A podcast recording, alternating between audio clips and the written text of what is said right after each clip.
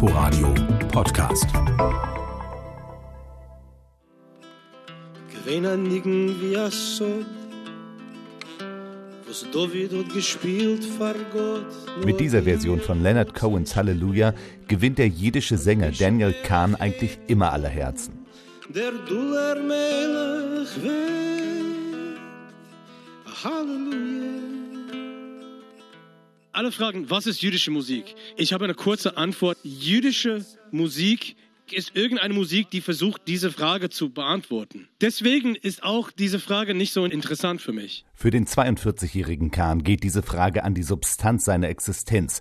Wer so viel Kontakt zu allen Stilrichtungen und Formen jüdischer Musik hat, mag dieser profanen Frage nicht viel abgewinnen können. Anders für die Zuschauenden, die sich unter dem Laubdach des kleinen Hains im Garten des Jüdischen Museums eingefunden haben. Sie lauschen bedächtig, was die Künstlerinnen und Künstler auf der Bühne zu sagen haben. So zum Beispiel der international renommierte Architekt Daniel Gliebeskind, der übrigens auch das Jüdische Museum selbst entworfen hat. Er hat sich einen Partisanklassiker, einen Ghetto-Song gewünscht, interpretiert von der israelischen Sängerin Chava Alberstein. Sorg nicht kein More. Sag nicht keinmal, als du gehst dem letzten Weg. Himmeln bleiene er verstellen blaue. A song that always asserts something positive.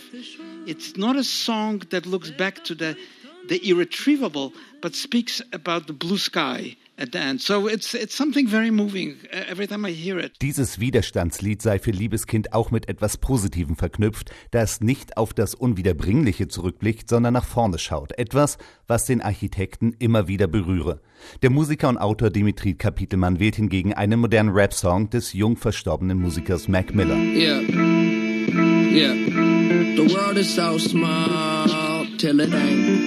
Ähnlich scheint es auch der jungen deutschen Rapperin Sharon zu gehen. Sie hatte ihre leidlichen Probleme mit einem eigenen Jewish Soundtrack. Anfangs war es ziemlich schwer, dachte ich, aber dann ging es dann doch. Dann, als ich, als ich losgelegt habe, ist mir dann immer mehr eingefallen. Und dann hat sie eine israelische Schnulze aus dem Jahr 1963 ausgewählt.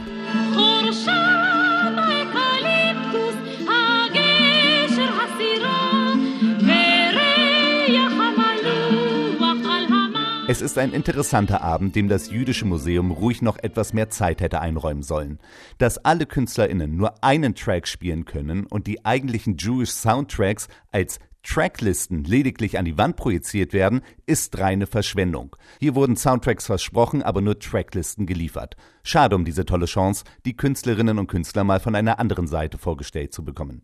Dass der Abend aber nicht schal ausgefallen ist, dafür sorgte dann noch Sharon, die in einer Kulisse mit einem durchaus gesetzten Altersdurchschnitt locker eine Dreiviertelstunde die Lieder ihres aktuellen Albums Floetic rappte. Respekt.